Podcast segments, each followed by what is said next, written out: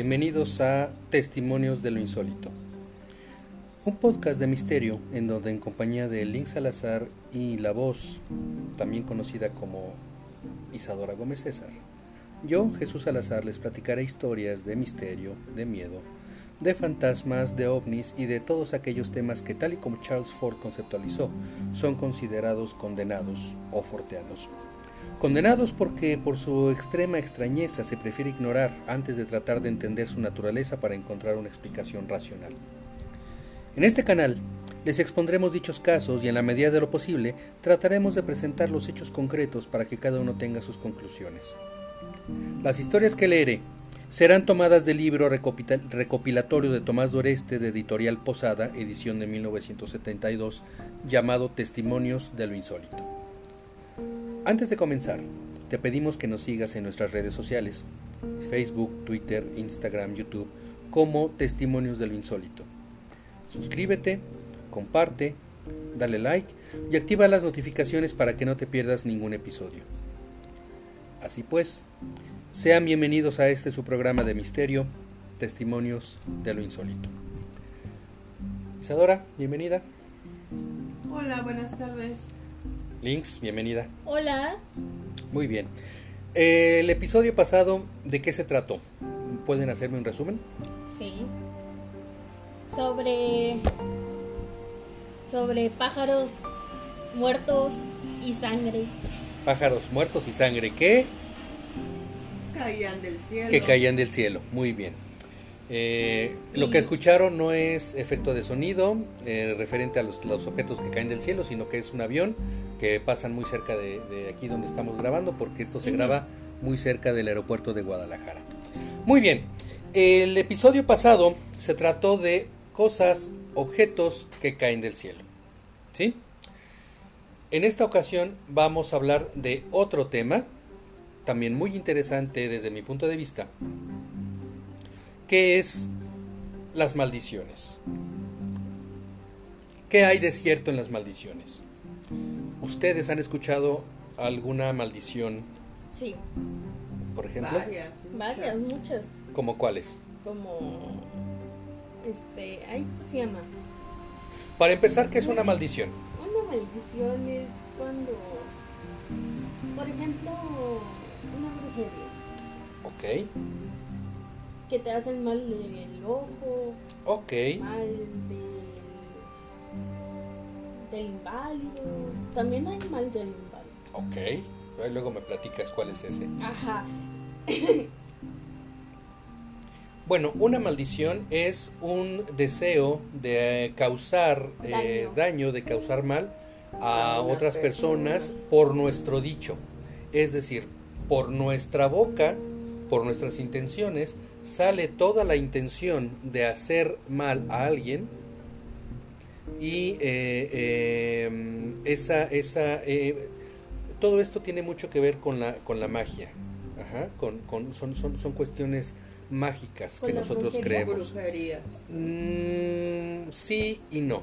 Es más bien magia eh, simpática. La magia simpática tiene que ver con aquellas situaciones en las que si yo te digo eh, eh, te vas a caer, Te caes. te caes. Muchas veces O, no por es... ejemplo, te vas a cortar y te cortas. Sí, muchas veces esto no es precisamente magia, sino que tú te la crees y te sucede. Si yo digo alguna maldición a alguien y esa persona se la cree, posiblemente eh, sea víctima de esa maldición. ¿Ok? Bien, entonces, en, eh, eh, en, eh, en grande- a grandes rasgos esto es una maldición. Pero ¿qué hay de cierto en las maldiciones? ¿Tú crees en las maldiciones, Isadora? Pues la, la verdad, la verdad, en brujerías y eso, no. Brujerías no, pero Eh, maldiciones. Como maldecir a alguien. Sí, pero porque siento que uno les echa como su mala vibra. Ojalá te mueras, onda. maldito. Ajá, es como echar mala onda, mala vibra. Ok, entonces crees en las maldiciones. Pues sí, no me gusta decirlas, pero sí.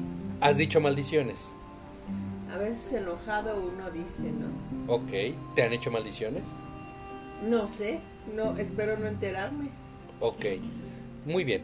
Pues hoy vamos a ver qué hay de cierto en las maldiciones. Es posible que los objetos sean capaces de captar las características físicas y emocionales de quien fue su poseedor o del medio donde transcurrió su existencia y al cabo de cierto tiempo puedan irradiarlas creando una influencia más o menos perniciosa en torno suyo?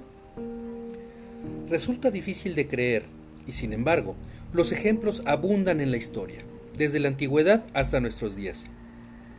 Por ejemplo, muy pocos conocen lo sucedido cuando el tristemente célebre manicomio de la Castañeda fue destruido.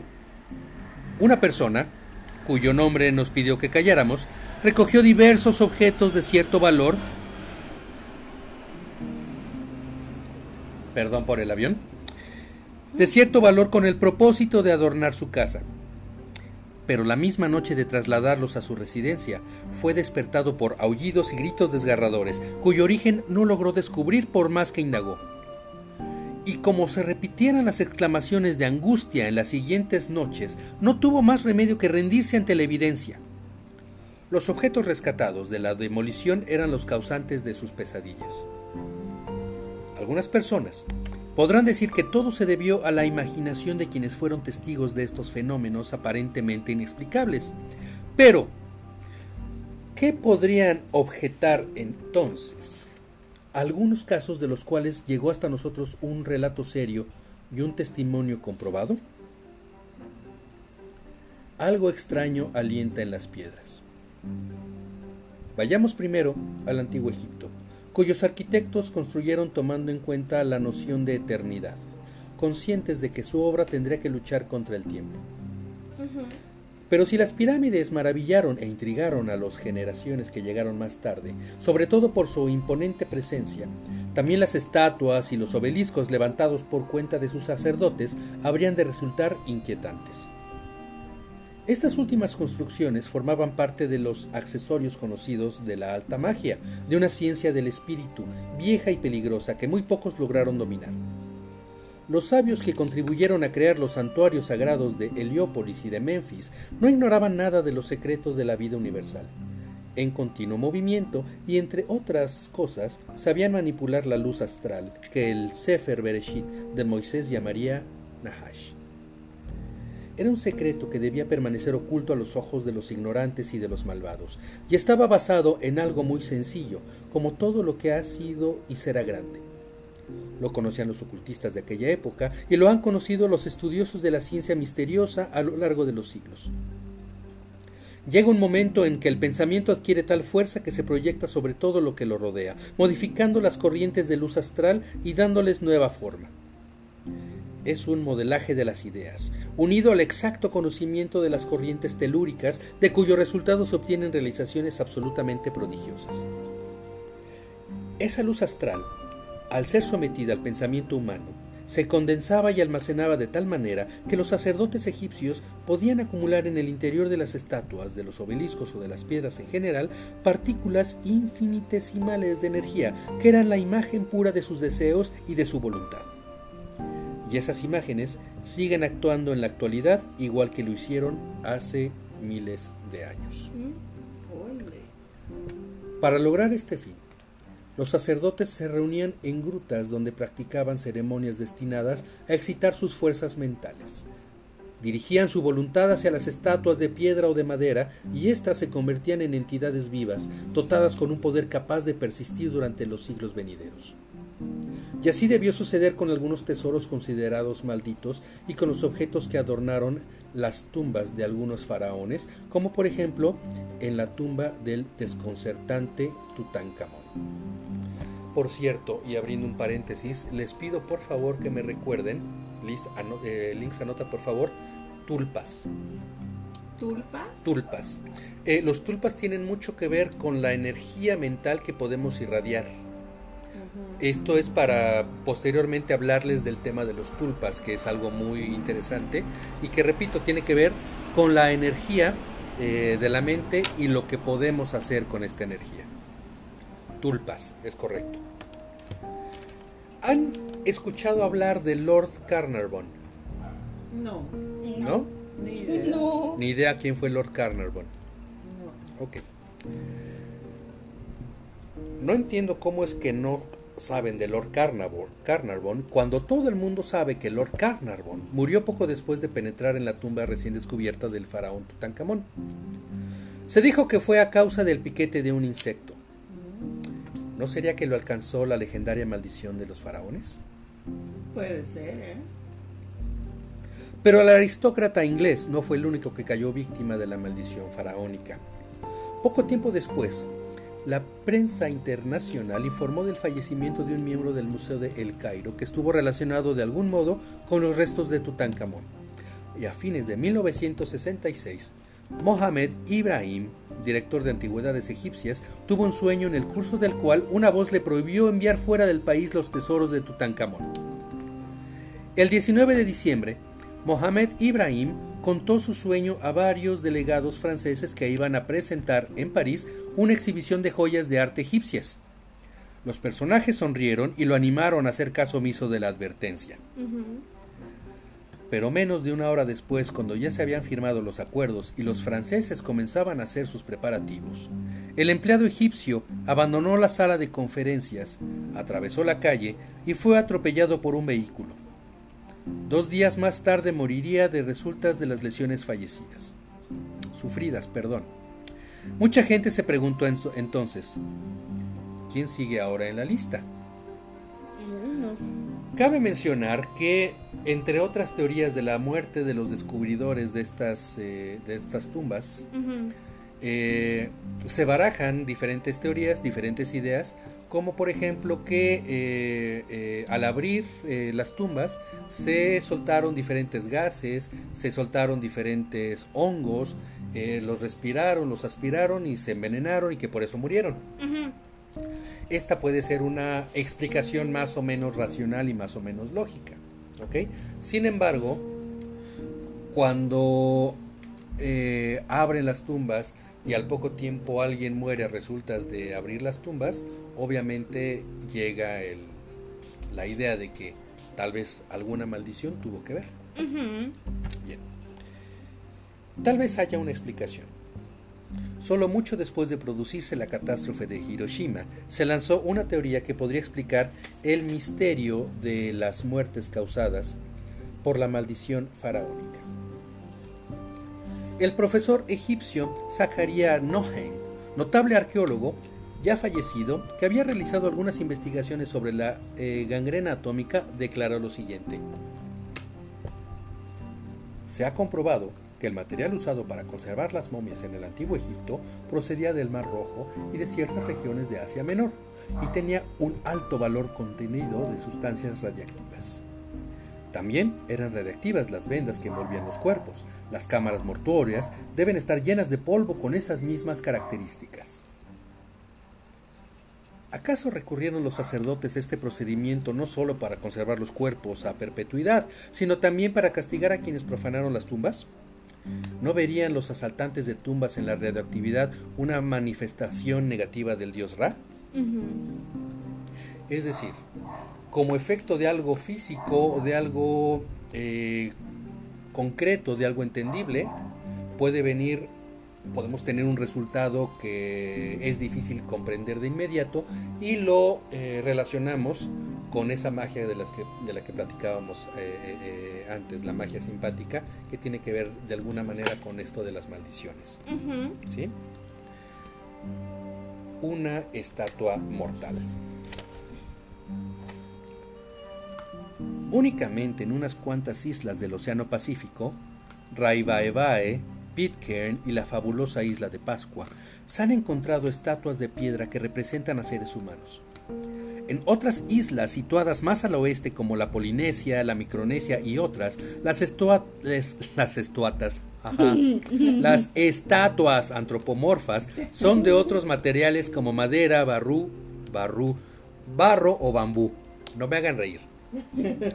Pues bien, a la entrada del Museo Paul Gauguin, que está en Papit, capital de Tahití, se yergue una enorme estatua que representa a una mujer de abultadas proporciones. Se diría que parece embarazada. Pero lo sorprendente de su anatomía es que tiene seis dedos en cada mano. Se tiene noticias de que antes estuvo en una isla situada más al este, llamada Raibaebae. Su propietario, un tal Teru Tane, la vendió a un marino llamado Stephen Higgins, que llegó a la isla en agosto de 1933 a, a bordo de su barco Denise. Higgins embarcó la estatua en compañía de otra más de menor tamaño que representaba a un hombre. Después obsequió la estatua al Museo de Papit y se fue muy ufano. Dos meses más tarde moría de una extraña enfermedad y al poco tiempo le siguió su hermana. En Raibaebae, Terutane y su mujer murieron también. Un día, un niño se divirtió tirando piedras a la estatua. Un mes más tarde, moría. En 1965, el padre O'Reilly, aficionado a la antropología, pensó trasladar la estatua al museo, donde quedaría definitivamente colocada. Pidió ayuda a su amigo, el almirante en jefe de las pruebas nucleares del Pacífico. Este aceptó complacido, pero al enterarse de la historia de muerte que arrastraba consigo la estatua, anuló la orden. El gobernador de Tahití decidió hacer el sencillo cambio por su cuenta. Un tahitiano que tocó la estatua murió, así como el capataz que dirigió la operación. Nadie ha querido volver a tocar la estatua. Pues no, imagínate. no. Más vale prevenir que lamentar. ¿sí? Puede ser que no haya nada, puede ser que haya una maldición, pero mientras son peras o son manzanas, Ahí está la energía. mejor no la toco. Es correcto. Hemos hablado de la maldición de los faraones. Hemos hablado de esta estatua maldita. Ah, ¿Ustedes creen que hay autos malditos? Sí, ¿Tienes alguna idea, Isadora? bueno. es que yo me acuerdo de Christine, Ok, la de... película. Ajá, que salió de la novela de Stephen King. Así es. Ujú, Ay, también este. Ay, no sé. Christine. Christine. Bueno, ese podría ser considerado un auto maldito. Maldito. Y tal vez Stephen King obtuvo la idea para hacer Christine de estas historias que vamos a, a leer a continuación. El vehículo maldito de Sarajevo. ¿Por qué algunos objetos están malditos y solo aportan muerte o dolor a sus poseedores? ¿Es cierto que existe dentro de ellos un poder maléfico o solo se trata de una superstición? ¿Tú qué crees, Lynx? Que sí puede ver algo ahí. Sí puede haber algo sí ahí. puede ver algo Ok. Esencias demoníacas. ¿En serio? Sí. ¿Poder maléfico? Sí. Ok. Quisiéramos saber qué explicación podría darse al caso del automóvil que fue fabricado muy especialmente para el archiduque Francisco Fernando, heredero al trono de Austria, que estrenó al emprender una visita oficial a la ciudad de Sarajevo en compañía de su esposa. ¿Hubiera sucedido la tragedia de haber viajado en otro vehículo? Vamos a abrir un paréntesis y vamos a eh, mencionar algún dato acerca de eh, Francisco Fernando. Eh, Franz Ferdinand. Ah, ok. Ok, el eh, archiduque Francisco Fernando, ¿por qué es importante en historia europea? Bueno, en historia mundial, pero en la historia europea en particular.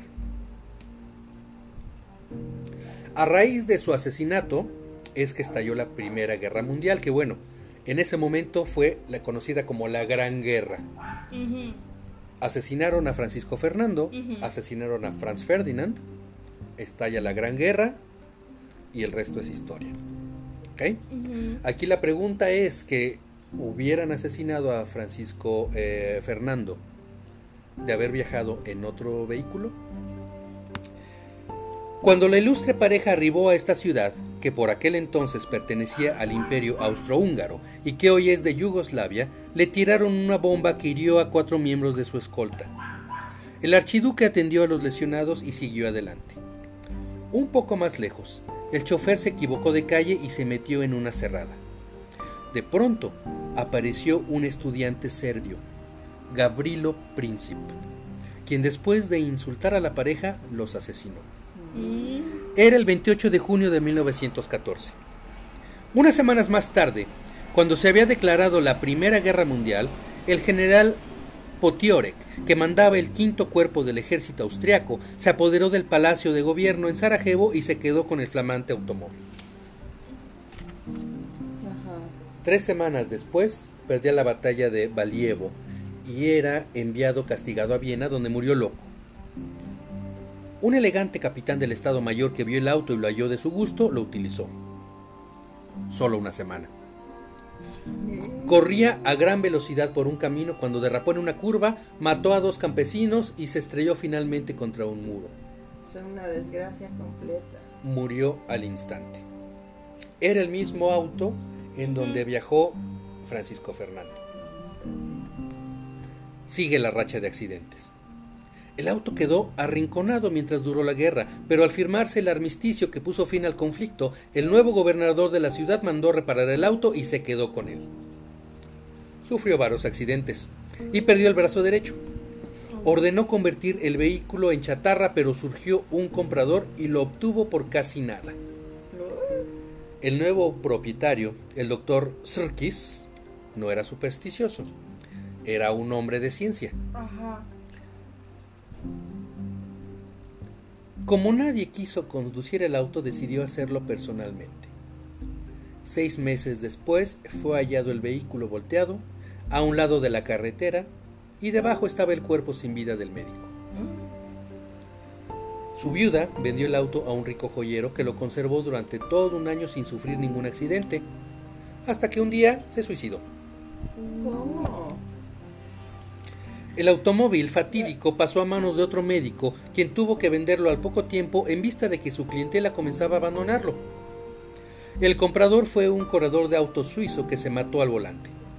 Chocó contra una tapia, saltó por encima y se quebró la columna vertebral. Al coche no le pasó nada. Fue adquirido después por un rico granjero de Sarajevo. Una mañana sufrió un desperfecto en el camino. Un campesino que pasaba conduciendo una carreta tirada por bueyes aceptó remolcarlo hasta el pueblo vecino. Pero el motor se puso en marcha bruscamente. Dio un brinco hacia adelante, destrozó la carreta y de paso mató a su dueño. Tiberio Harshit, que tenía un taller de reparaciones, decidió comprarlo. Hizo algunas composturas, pintó el auto de azul y lo conservó para su uso personal. Un día que regresaba de una boda con seis pasajeros, tropezó con un auto que daba la vuelta a gran velocidad. En esta ocasión, el auto maldito mató a cuatro, personas, además de a su dueño.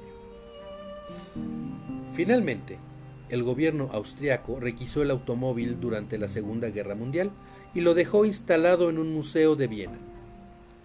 El saldo no pudo ser más terrible. Por culpa del automóvil del archiduque habían muerto 16 personas y además fue causa indirecta de la Primera Guerra Mundial. ¿Cómo, cómo, cómo?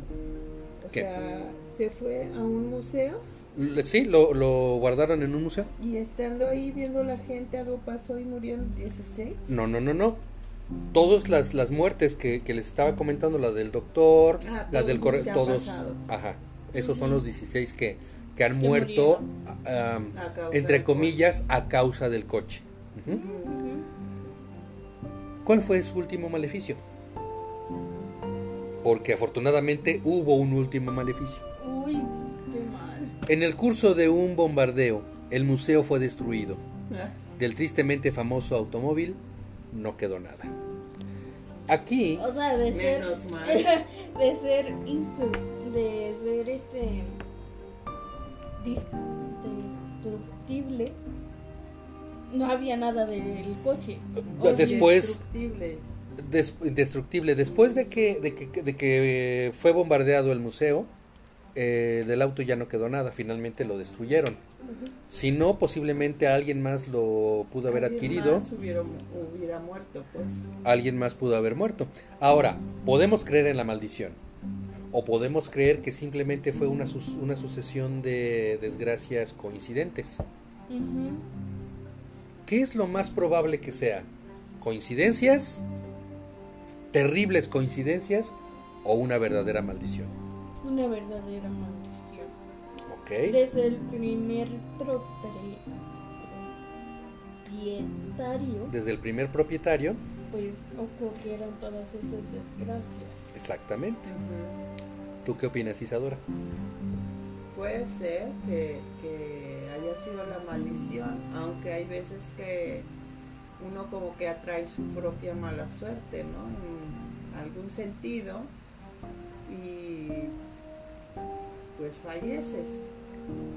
Ok. Entonces, tú dices que todas Pero estas pues- personas de alguna manera atrajeron su propia mala suerte y su destino final. Coincidencia puede ser también. Coincidencia. Ok. No lo creo. Coincidencia, Digo, está cañón. No lo creo. ok. Entonces, tú abogas por la maldición. Sí, Ok. es totalmente una maldición. Totalmente una maldición, Isadora. ¿Maldición o coincidencia? Puede ser también coincidencia. Ok, No coincide. existe. Entonces, estamos Existen uno a uno. El, el marcador está uno a uno. Ok. A propósito, hablando de coincidencias, ¿saben cuál es eh, un nombre más apropiado para la palabra coincidencias? No. Sincronicidad. Cuando Ah. dos cosas ocurren al mismo tiempo, ocurren de manera sincrónica, ajá, es una sincronicidad. ¿Ok? Bien. Hablare- perdón, hablaremos de sincronicidades por lo menos extrañas en el futuro, pero este quería comentarles nada más la, este, este término, sincronicidad. ¿Ok? Bien. Pues, ¿qué les pareció el episodio de este día?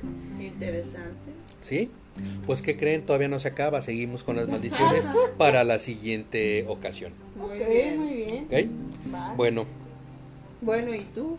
¿Yo qué? ¿Qué piensas que fue?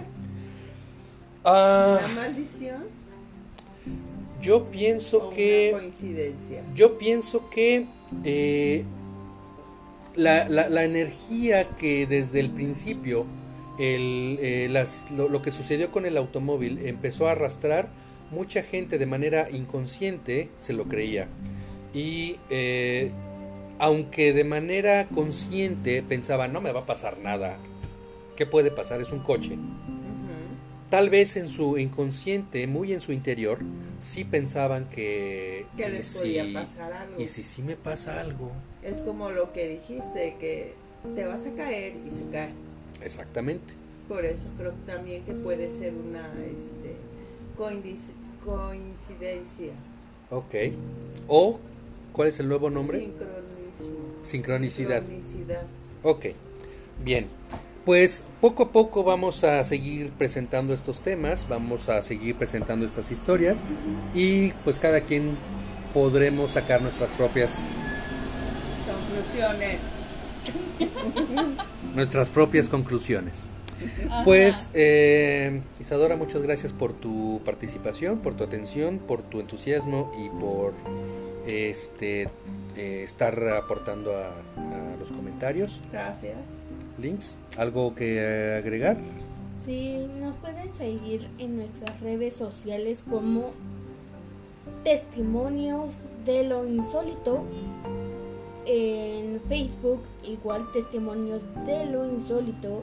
También en Twitter, eh, Testimonios del Insólito. En Instagram, Testimonios de lo Insólito, todo junto.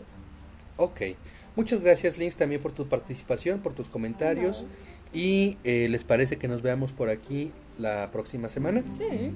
Perfecto, pues muchísimas gracias. Eso fue todo. Ah, por cierto, no olviden también este comentarles a sus amigos, a sus familiares que escuchen eh, eh, testimonios del insólito y que se suscriban también, por favor. Nos ayudan mucho cuando se suscriben y cuando pasan la voz y cuando cuando nos hacen el favor de escucharnos. ¿Ok? Muchas gracias y nos vemos la próxima. Bye bye. Bye.